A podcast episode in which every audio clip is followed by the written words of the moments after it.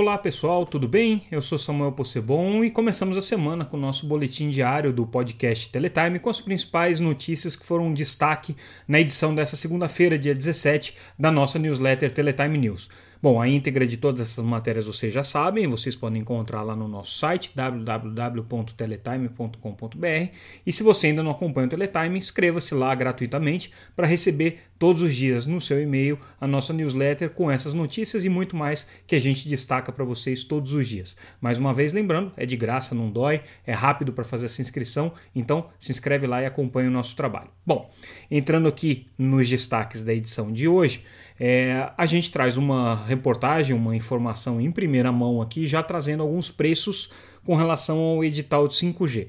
Lembrando, é, antes de eu dar os principais números, que todos esses, esses essas cifras estão sendo avaliadas ainda pelo Tribunal de Contas da União. Tem um processo de discussão entre o TCU e a Anatel para avaliar a metodologia, os critérios, as condições em que esses preços foram estabelecidos. Então, pode ser que tenha mudança até lá. Mas o que a gente já tem certeza dos principais valores aqui de referência é, primeiro na faixa de 26 GHz, que é a maior faixa que está sendo licitada, lembrando que são oito blocos de 400 MHz que estão sendo leiloados ali, então são ao todo 3.200 é, é, MHz de, de, frequência que vão ser vendidos aqui na faixa de 26, e a expectativa da Anatel com, essa, com esses oito blocos é arrecadar é, 4 bilhões e 100 milhões de reais de preço mínimo. Lembrando que essa faixa não tem contrapartidas, então isso daqui ainda pode é, sofrer aumentos em decorrência de ágio, mas de qualquer maneira, esse aqui é o valor de referência que por enquanto está sendo discutido. Lembrando que isso aqui ainda pode ser alterado.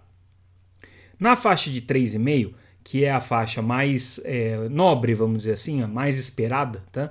A gente ainda não tem qual é o valor do preço mínimo, mas a gente tem uma estimativa, a gente conseguiu apurar uma estimativa de qual que é o valor presente das oportunidades de mercado que essa faixa de 3,5 traz tanto para o mercado B2B, ou seja, o mercado corporativo, quanto também para o mercado residencial. E essa estimativa feita pela Anatel é da ordem de 60 bilhões de reais.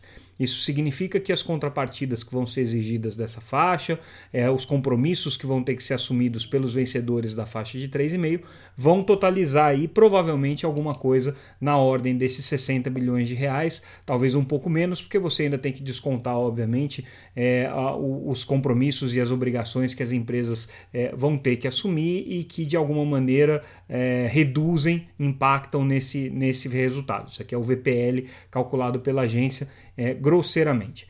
E também a gente traz informação com relação a quanto que seria o orçamento da EAF, que é a entidade é, administradora da faixa, que vai fazer a implantação dos principais compromissos aqui na faixa de 3,5, e ela vai receber um aporte pelas estimativas que a gente teve acesso da ordem de 6,3 bilhões de reais. Lembrando que esse orçamento vai servir tanto para a instalação de terminais de banda KU para aqueles é, usuários que hoje recebem o sinal de TV via satélite na banda C, quanto para a limpeza da banda C corporativa, a banda C empresarial que precisa ser é, liberada e também é, precisa receber aí alguns filtros para evitar problemas de interferência. Também a rede é, amazônica, o programa Paz, né, Programa Amazônia é, é, Integrado e Sustentável, e também a rede privativa do governo. Tudo isso teria um orçamento aqui da ordem de 6,3. Então essa aqui é a nossa principal notícia do dia.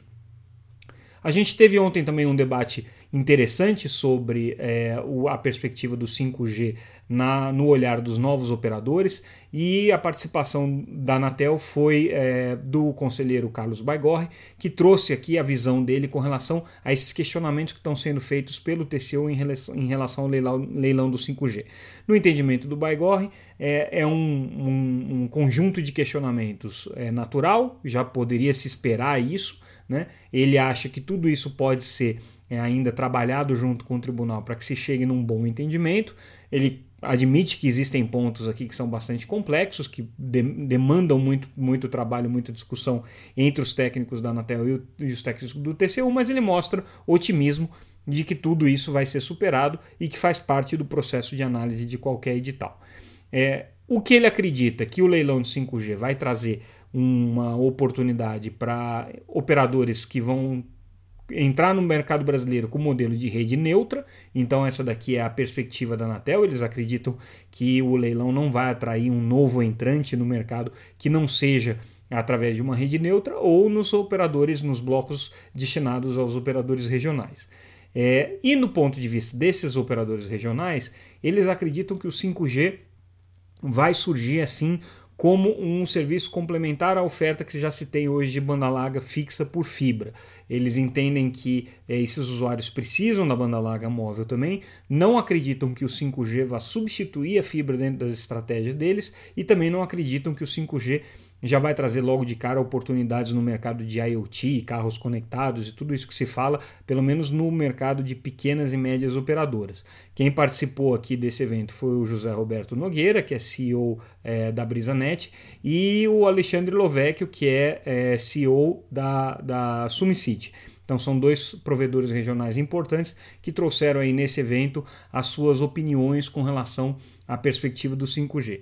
E falando em BrisaNet, o Zé Roberto comentou também é, o, as estratégias de capitalização da empresa. Eles concluíram na sexta-feira passada, a gente já noticiou aqui o processo de emissão das debêntures incentivadas, captaram aí 500 milhões de reais. Ele acredita que é, vai ser possível ainda captar mais recursos por meio de debêntures. É, e não descarta, obviamente, a possibilidade de um IPO no futuro. Diz que tudo isso está no radar da empresa aqui. Né? É, a gente teve uma entrevista também com é, o presidente, o novo diretor-geral, presidente da Viasat aqui no Brasil, Leandro Gausner, e o que ele coloca para a gente é interessante, é a estratégia que a Viasat pretende explorar na banda larga é, via satélite, que é o principal serviço deles. Então eles querem agregar valor, querem vender não só conectividade de banda larga, mas o que eles chamam atenção para a gente é a oportunidade de serviços de valor adicionado. Então isso aqui é uma informação legal para quem acompanha o mercado de banda larga via satélites, que tem crescido bastante no Brasil e tem a perspectiva aí de crescer ainda mais, considerando que você tem um, um, um déficit de infraestrutura né, num, na, num país das dimensões territoriais do Brasil bastante grande, e o satélite resolve isso.